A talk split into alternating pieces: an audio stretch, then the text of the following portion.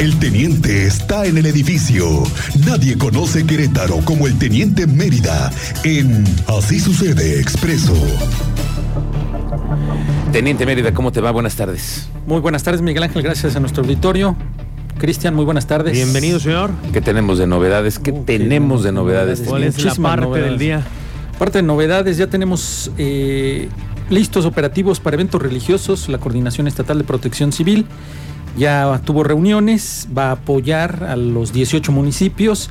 53 elementos de la coordinación estatal van a estar eh, coordinándose con cada coordinación municipal para trabajar en eventos religiosos como Via Crucis, Procesión del Silencio, visitas a los distintos templos.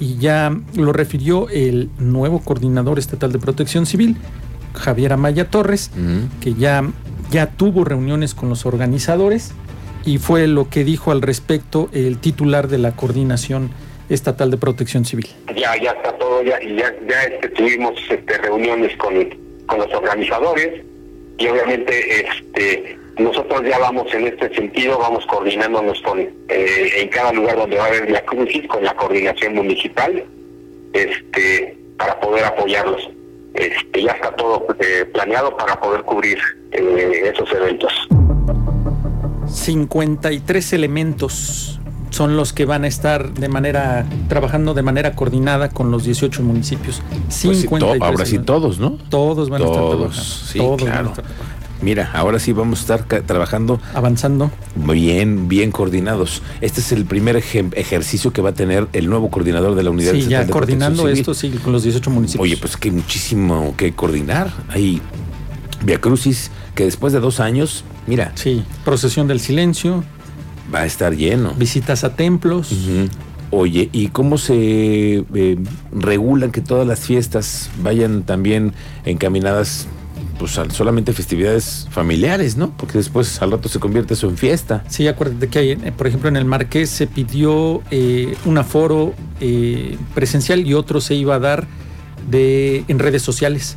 Y ellos estuvieron promocionando redes sociales también para que no se haga, el aforo no rebase lo que ellos ya tienen contemplado eh, que van a recibir en el Marqués, el operativo también ya en el Marqués ya está, ya está listo, ya está preparado. Entonces, pues a la espera y que la gente haga caso, obedezca las instrucciones y pueda llevarse todo en paz.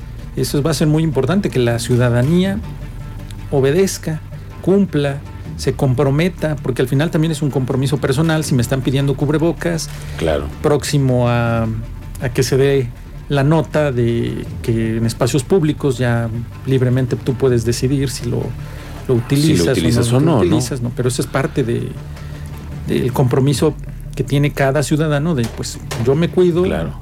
y va a estar trabajando en ello. ¿no? Ya escuchaste lo que dijo la rectora hace un momento aquí en este espacio, que no, ellos consideran que todavía, todavía no. no. es prudente y el Comité de Salud debe estarlo dando a conocer entre hoy y mañana. viernes, sí, yo creo que el para el viernes, porque sesionan el viernes, ya el viernes debe de estar ya anunciado.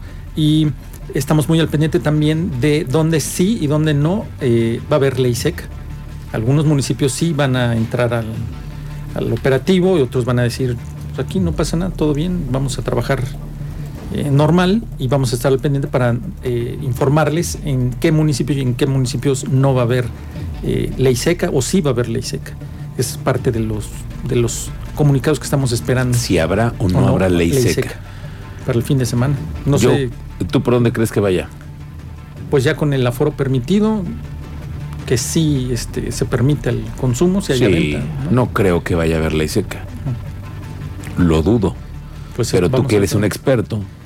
En los escucho, operativos. te en los escucho, operativos, teniente. No, no, pues les va a ocasionar más trabajo. Va a haber más trabajo si, si no se aplica la ley seca. Claro. Va a haber más trabajo. ¿no? En otros temas, eh, por la mañana un- se comunicaba de una detención de un sujeto. Bueno, casi me lo, me lo capturan porque se detectó un tráiler robado en la carretera 57, México-Querétaro. Y acudieron tanto Policía Estatal, Policía Municipal de San Juan del Río, la Policía Investigadora del Delito, porque se detectó el tráiler. Ya cuando lo ubican y están pisándole ahí las huellas, este sujeto se percata que ya lo vienen siguiendo y lo que hace es introducirse a una zona cerril, abandona el tráiler y se echa a correr. Ya no pudieron echarle les llevaba algo de ventaja y ya al final se recupera el tráiler, contaba con reporte de robo, la policía municipal lo puso a disposición de las autoridades y se recuperó el tráiler, faltó capturar al, al conductor. En otro tema, dos hondureños denunciados por ciudadanos en Pedro Escobedo, ahí muy importante la denuncia ciudadana, en la colonia El Chamizal, personal operativo de Pedro Escobedo, logró la detención de estos dos sujetos y los puso a disposición del Instituto Nacional de Migración. Eh, los dos sujetos ya, ya estaban eh, siendo buscados porque ya se habían proporcionado la media afiliación, las características de estos dos sujetos que eran originarios de Honduras Ok. y pues al final se da parte a la autoridad migratoria para que estos sujetos eh, estén, eh, se investigue si están relacionados con la comisión de delitos de carácter patrimonial en el municipio de Pedro Escobedo. Y por último, mm, otra vez detenidos de estos sujetos de robacables en el Marqués. La policía municipal de El Marqués logró la detención de este sujeto, de Luis Alberto N., por el delito de robo.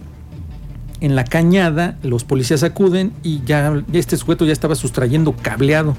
Le localizaron herramienta, pues como las cizallas, machete, pinzas, guante para evitar eh, tocar cable de alta tensión.